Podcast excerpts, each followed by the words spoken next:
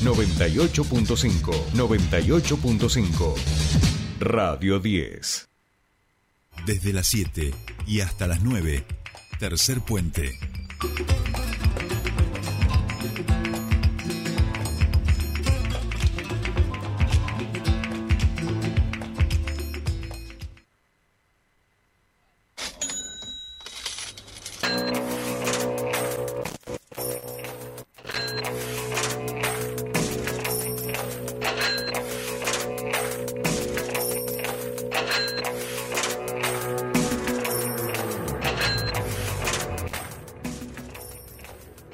Bien, seguimos con más Tercer Puente y ahora sí comienza, bueno, un tema que esta semana nos ha a todos entretenido bastante y tiene que ver con la economía de nuestro país, que no nos deja aburrir para nada. Hemos visto salir al dólar en cohete espacial hacia no sé dónde y desde acá recién decíamos eh, fuera de aire eh, con nuestro columnista que él ya le estamos diciendo a Jordi, le estamos avisando que no puede comprar absolutamente nada, ni una pinta, ni un solo boquerón en la playa porque la moneda se fue al diablo y, o sea, no, no, no va a poder eh, eh, comprar absolutamente nada. Vamos a ver qué es lo que está pasando en nuestro país en relación a la economía con nuestro queridísimo Fernando Spoliaski. ¿Cómo va? ¿Cómo estás, Sole? Bien. para vos y para la audiencia. Bueno. Hacemos un, un llamado a la solidaridad para Jordi. claro. Que, se quede eh, en el molde, que no haga absolutamente nada. Nada, nada. con los euros como pueda. Ahí va, ahí va, ahí va. No, no, es que está, está imposible. He visto igual tantos memes, o sea, nosotros se nos está prendiendo fuego la cocina y estamos haciendo chistes en relación a... He visto para qué lo del dólar de la suerte que teníamos en la billetera, no sabías por qué tenías ese dólar de la suerte y lo guardaste toda tu vida. Bueno, hoy, lo, hoy lo estás entendiendo. Me he visto, pero toneladas. Sí, sí, exacto.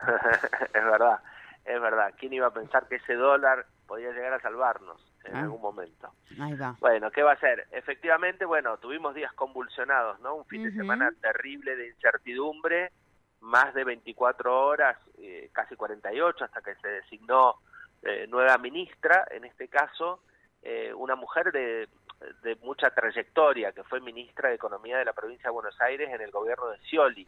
Y que actualmente era secretaria de provincias en el Ministerio del Interior con Guado de Pedro, es decir, es una mujer que no es solo un cuadro técnico muy formado, sino que también es un cuadro político, ¿no es cierto? Conoce mucho el territorio, tiene mucha relación con los gobernadores y eso quizás sea un plus respecto del ministro saliente, eh, Guzmán, que venía de vivir en Estados Unidos, en dar clases en Colombia, es decir, pertenecía más a la academia, por decirlo de alguna manera, que al, al, al, territorio, ¿no es cierto?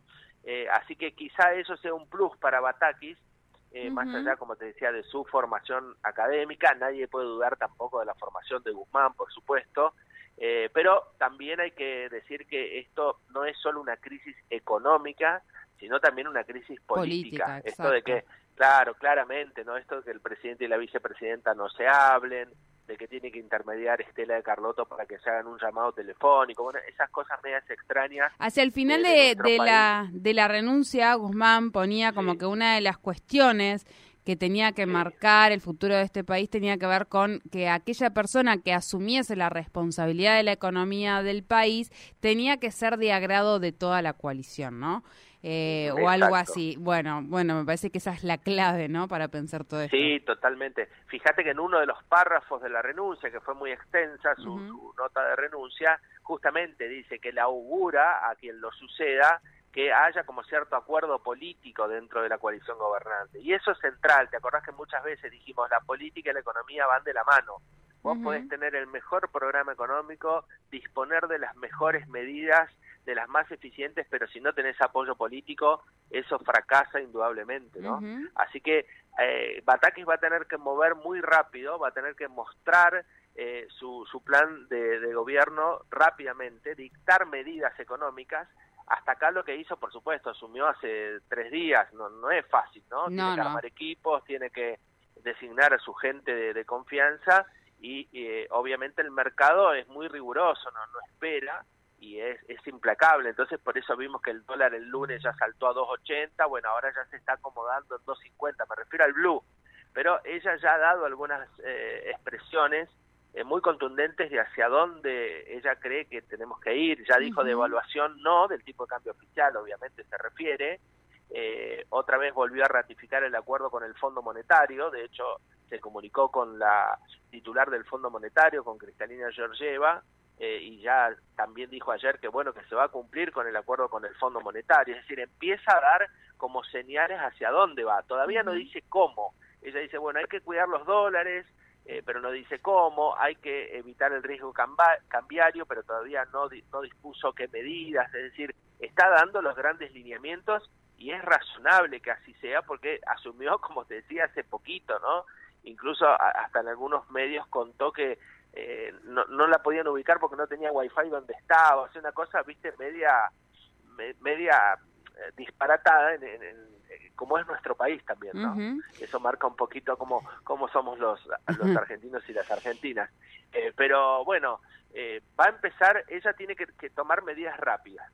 eso es fundamental. Para poder también parar, ¿no? Parar todo, o sea, las medidas rápidas van a ser lo que empieza a parar. Claro, vos, exacto, vos hoy tenés una corrida cambiaria, no tenés una corrida bancaria porque la gente no está yendo desesperada a los bancos a retirar el dinero, eso no se va a producir sino que si tenés una corrida cambiaria. ¿Quién produce la corrida cambiaria? Quienes presionan por una devaluación. No es el pequeño ahorrista, no es el que compró 200 dólares por mes que dice, ay, que se vaya el dólar ahora. No, porque eso sabe que lo perjudica, porque obviamente eso se traslada a precios. Entonces no es no es la clase media la que está la que está presionando, son los grandes grupos concentrados de la economía que también lo hablamos muchas veces en estas columnas que obviamente se benefician con una devaluación, un salto brusco del tipo de cambio porque son grandes exportadores y eso obviamente que, les beneficia si se produce una devaluación cambiaria.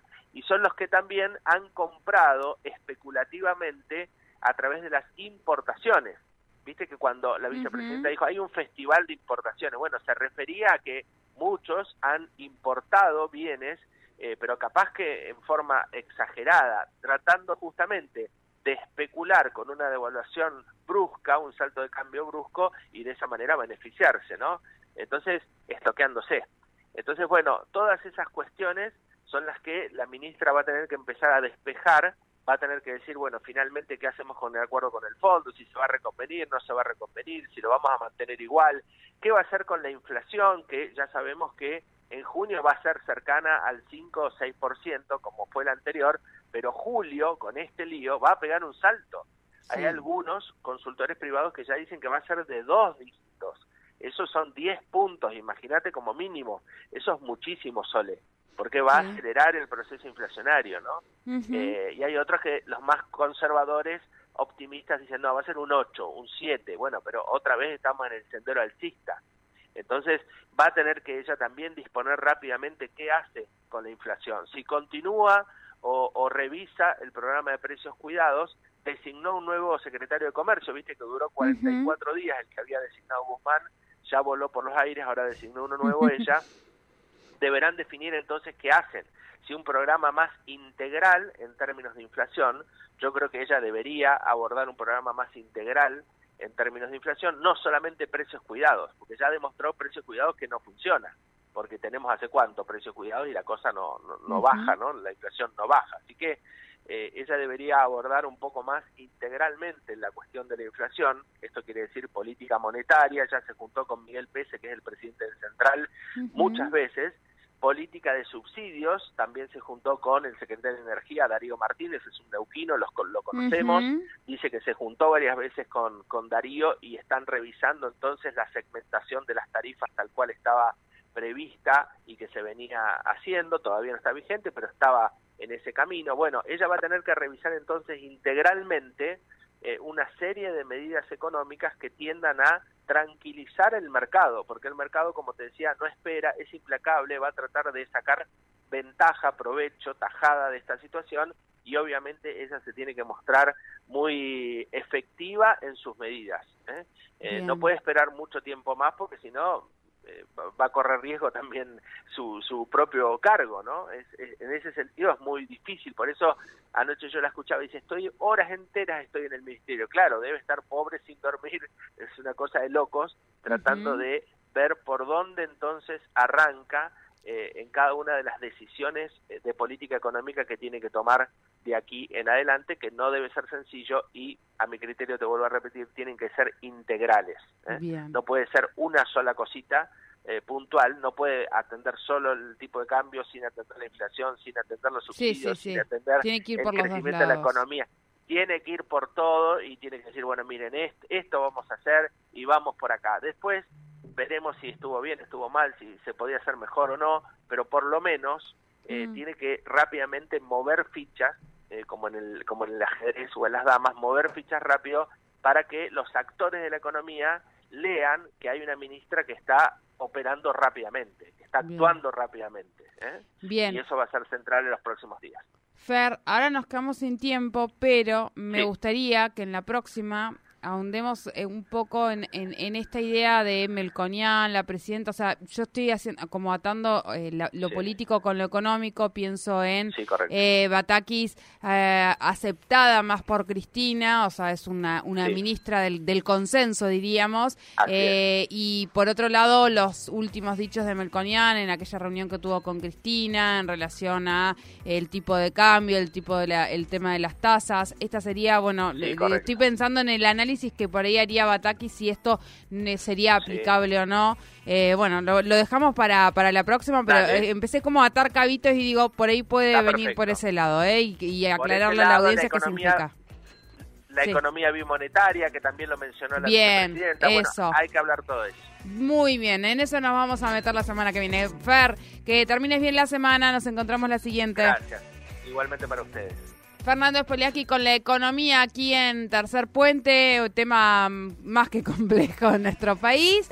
Eh, estamos hace una semana, ¿no? Hablando todos, eh, bueno, además es el país que más sabe de economía, creo, a sus ciudadanos, ¿eh? ¿Qué dice usted, Nico? ¿Cómo va? Eh, no, no tiene micrófono, ¿eh? Habilitado, ahora, sí. ¿Qué tal? ¿Cómo le va? ¿Bien? Muy bien, muy bien. Eh, sí, me parece que es uno de los países que más sabemos de economía porque hemos pasado cuántas crisis. Uf, yo ya ah. tengo 32 años, ya tengo creo que